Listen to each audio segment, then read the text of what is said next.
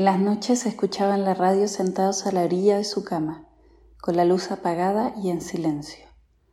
Nosotras apenas lográbamos entender la voz del hombre que daba información sobre lo que había pasado ese día.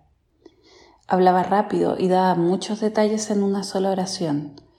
Horas, calles, nombres de personas y marcas de autos. Otras veces la señal se cortaba y escuchábamos un chasquido fuerte, luego alguna grosería de mi mamá y un par de golpes secos a la radio que casi siempre terminaba en el suelo. Mi papá dormía vestido y la radio se guardaba en el closet, entre medio de las frazadas, fuera de nuestro alcance. Mi papá se llamaba Daniel y mi mamá Alicia, pero muy pocas veces los escuché usar esos nombres. Pinocho era superior a los murciélagos y los vampiros.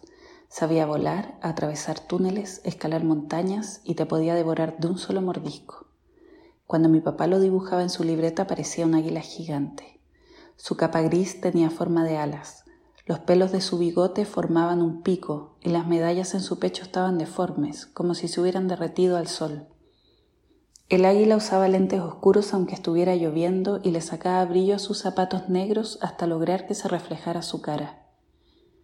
Algunas noches que con Julia reconocíamos su voz gangosa y aguda en la radio, nos quedábamos jugando los colores hasta que se nos quitara el miedo. El color tenía que estar en algún objeto de la pieza, pero como estaba la luz apagada, era difícil adivinar si el azul era por el calcetín, el dinosaurio, la cortina o el lápiz. Cada una tenía dos oportunidades de descubrir el origen del color.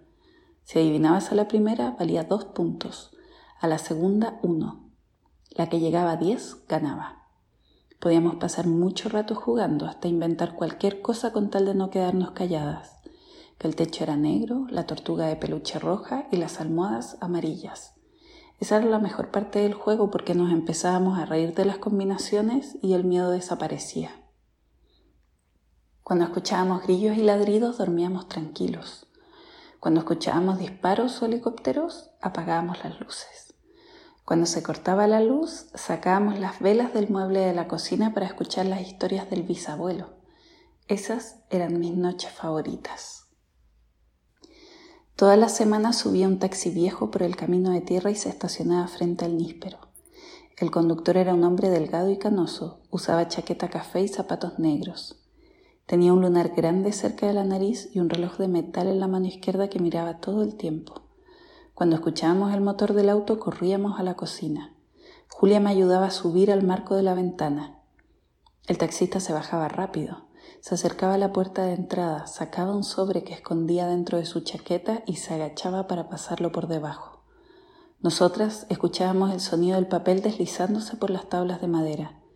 Lo acompañaban unas señoras que se sentaban en el asiento de atrás. Ellas nunca se bajaban.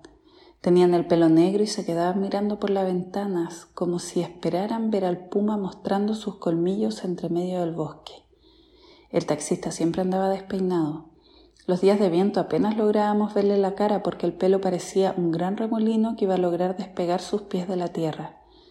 La primera vez que lo vimos le sonreímos mientras le hacíamos señas con las manos, pero pasó de largo por la ventana como si nosotras fuéramos un par de fantasmas.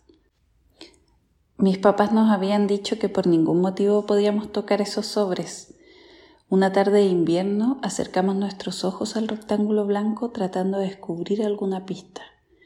El sobre estaba húmedo, se habían formado ondas en el papel. Quizás si lo tocamos explota, dijo Julia mientras acercaba su dedo índice al centro del rectángulo blanco. Me cubrí la cara asustada. Julia rozó el sobre, haciendo una diagonal perfecta de lado a lado. Después me tomó de la mano y salimos corriendo afuera. No se escuchó nada. Tampoco explotaron los vidrios. Nuestra casa seguía igual que siempre, escondía entre las ramas de los árboles, con sus tablas de madera y sus ventanas cuadradas. Julia empezó a dar vueltas mientras se reía nerviosa. Miré hacia arriba. Las ramas de los árboles parecían esqueletos y el cielo estaba cubierto de nubes negras.